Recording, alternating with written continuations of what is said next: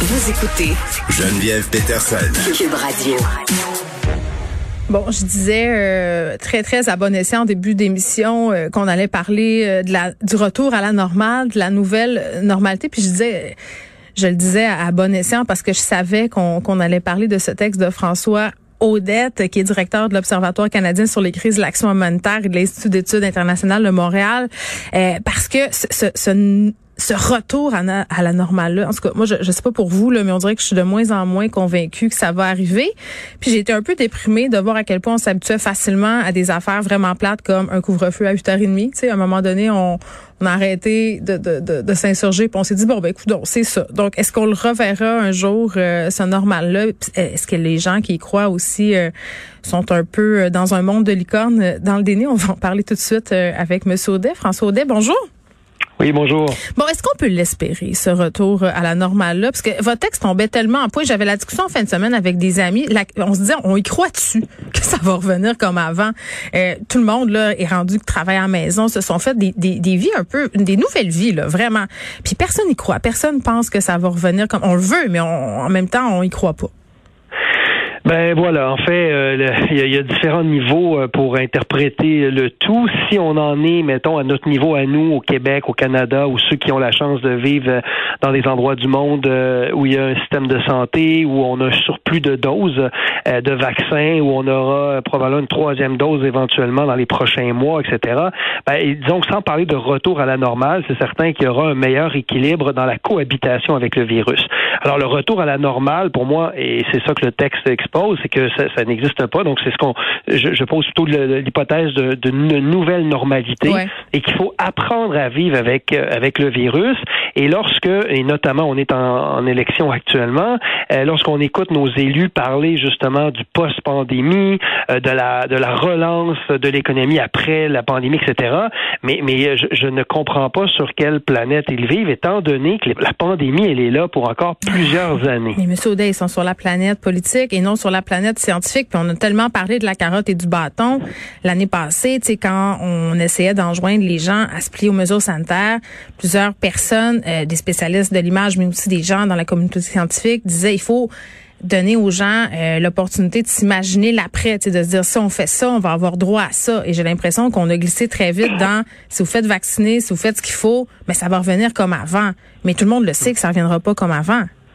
Oui, mais le prix politique va être important, ben oui. euh, énorme, parce que les les, euh, les promesses, ou peu importe ce, qui, ce qui sera énoncé dans les prochaines semaines par tous les tous les partis qui euh, qui semblent un peu tous dans le même déni, euh, ont beaucoup de difficultés à euh, évidemment avec un discours. Et l'idée, je comprends que ça peut être un peu déprimant de l'imaginer, mais c'est c'est pas du pessimisme, c'est du réalisme. Donc cette cohabitation là avec le virus va faire en sorte que certains de nos mm. comportements vont vont rester comme comme ils le sont maintenant, soit parce que comme vous l'avez dit une espèce d'habituation. Il y a des choses qu'on ne veut plus, qu'on ne veut plus, que ça nous tente plus de faire. Euh, mais ça, je vais laisser aux psychologues le faire. Mais c'est davantage sur les enjeux liés à au risque sanitaire. Le port du masque va rester, ça c'est indéniable. Euh, les voyages internationaux. Oh, un moment, le, port du masque va rester en toutes circonstances, à l'épicerie ou dans des endroits publics? Euh, c'est nécessaire. Euh, le variant actuel qui vient d'arriver vient complètement changer la donne.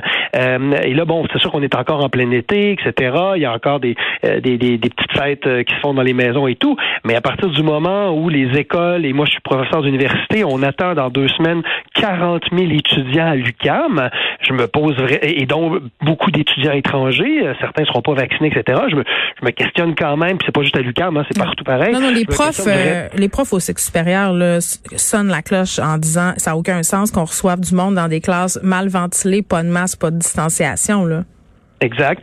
Et ça, ça va donc nous amener vers des scénarios de plus de contacts. Et là, c'est de la mathématique épidémiologique. Plus de contacts, donc une augmentation, une, augmentation encore significative des cas. Cela étant, le fait qu'il y ait des cas euh, ne signifie pas nécessairement qu'il y aura beaucoup plus de mortalité ou beaucoup plus d'hospitalisation. Ça peut être le cas. Puis là, je vais laisser aux, aux, épidémiologistes faire, faire ces, ces éléments-là. Mais de mon côté à moi, en termes de gestion de risque, est-ce qu'on peut permettre à une population ici euh, de, de, de, de vivre avec cette menace-là avec nos enfants dans les écoles, avec euh, dans des salles de classe, comme vous l'avez dit, dans, le, dans, la plupart des universités qui n'ont pas été rénovées depuis je sais pas combien de dizaines d'années. Je suis allé à l'UCAM, là, M. Audet, dans plusieurs classes, il n'y a même pas de fenêtre.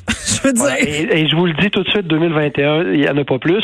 Alors, euh, ça n'a pas beaucoup changé, effectivement. Alors, ça, ça, ça c'est la dimension donc domestique et la dimension internationale, et c'est là que le, le bas blesse vraiment, c'est les enjeux d'iniquité. Alors, si pour nous, évidemment, on, on juge que c'est un enfrein à nos, à nos libertés et à notre petite vie d'avant, euh, il faut comprendre qu'actuellement, il y a encore entre 5 et 6 milliards de personnes qui n'ont pas été vaccinées sur la Terre euh, et que ça ira pas à demain avant qu'ils soient vaccinés. Non, parce qu'on est égoïste puis on a acheté cinq fois les doses euh, on est des Américains puis au Canada, on en a une pas pire quantité aussi. Puis ça réglera pas le problème. Vous l'expliquez bien dans, dans votre lettre par ailleurs, mais je pense que le gouvernement Legault, en tout cas, commence à parler du bout des qu'il va falloir euh, s'habituer à vivre avec le virus. Christian Dubé l'a un peu dit là, quand il a annoncé qu'on se reconfinerait pas complètement comme ça a eu lieu euh, l'hiver passé.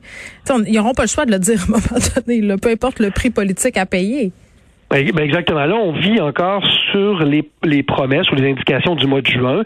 Euh, et à une époque où même moi, personnellement, j'ai été un peu plus optimiste par rapport à l'efficacité des vaccins actuels. Sauf que le variant Delta est venu changer la donne. Donc, l'efficacité des vaccins est encore mm. très bonne. C'est une bonne protection.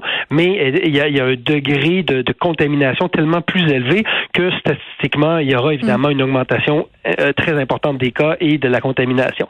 Alors, alors ils ont et là, quand j'ai entendu euh, la ministre McCann, qui, qui est la ministre de l'enseignement supérieur, euh, le ministre Roberge, annoncer un retour sans masse dans les classes au Québec, c'est vraiment une aberration. Il y a des euh, il y a des conseillers politiques et des chercheurs derrière ça dans la santé publique qui étaient pas qui sont pas à jour dans leur littérature scientifique et c'est clair qu'il y aura un retour avec les masques. Et d'ailleurs, la plupart des universités ont déjà annoncé de toute façon que dans les classes dans les dans les, dans les universités, il y aura évidemment un port du masque. Alors on, on se fie pas trop au gouvernement là-dessus. On va vraiment mettre en place des mesures de précaution pour diminuer les, possibilités de contamination dans les salles de classe. Ben, je pense que c'est un peu tragique que ce soit les universités qui en viennent au point euh, que ce soit nécessaire de mettre leur pied à terre pour le port du masque. Mais effectivement, je pense que ça va rassurer bien des gens, les étudiants et profs euh, qui doivent se côtoyer dans des locaux vraiment petits.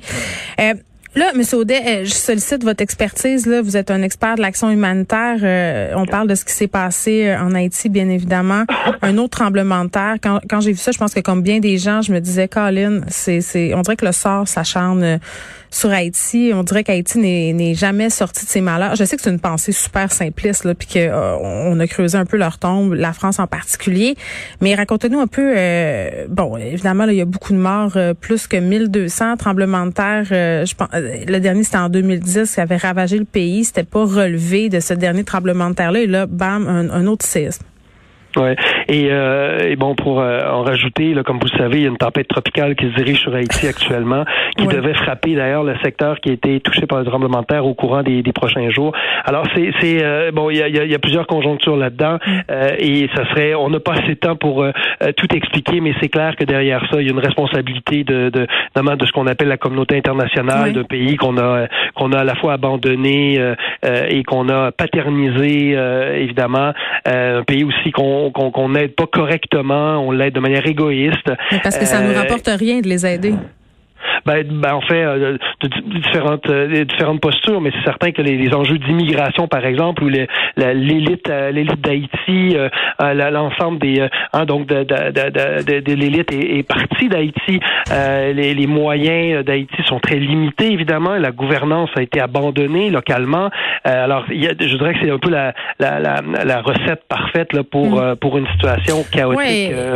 Puis là, il manque de tout dans les hôpitaux, euh, des gens qui peinent euh, à se faire soigner, des médecins qui n'ont pas le matériel. vous me dites qu'il y a une tempête tropicale qui s'en vient, des gens qui dorment dehors parce qu'ils ont peur des répliques aussi. Là, euh, l'hôpital qui est supposé les, abriter les personnes érige des tentes dehors pour protéger la population tu sais, je, je, dirais que je sais plus quoi dire par rapport à Haïti. On fait rien. Puis ça continue de se, se passer, puis on en parle à la radio, puis on va en reparler probablement dans des mois, puis ça va être encore la même chose. Oui, mais euh, je vous dirais que euh, bon, j'ai j'ai commencé ma carrière en Haïti euh, il y a déjà 25 ans. je suis attaché à différents niveaux personnels, professionnels. et la dernière chose qu'il faut évidemment, c'est c'est ne perdre cette solidarité là. là ça, ça, fait un peu ça fait un peu futile, mais il faut rester solidaire. Il faut rester il faut rester optimiste, oui, du futur, parce qu'évidemment la situation actuelle nous impose de continuer à aider Haïti au meilleur de nos capacités avec les organisations qui font un travail qui fonctionne et, le plus possible, évidemment, maintenir cette solidarité-là. et là-dessus, je comprends, je comprends le pessimisme ambiant. et moi, en fin de semaine aussi, comme bien des gens, j'étais j'étais sans mots. mais je vous dirais qu'il faut continuer, évidemment, cette solidarité-là, c'est fondamental. Et puis il y a beaucoup de ressortissants de la communauté haïtienne, à Montréal en particulier au Canada. Évidemment, nos pensées sont avec eux, avec leurs familles aussi qui sont là-bas. François Audet, merci, qui est directeur de l'Observatoire canadien sur les crises et l'action humanitaire.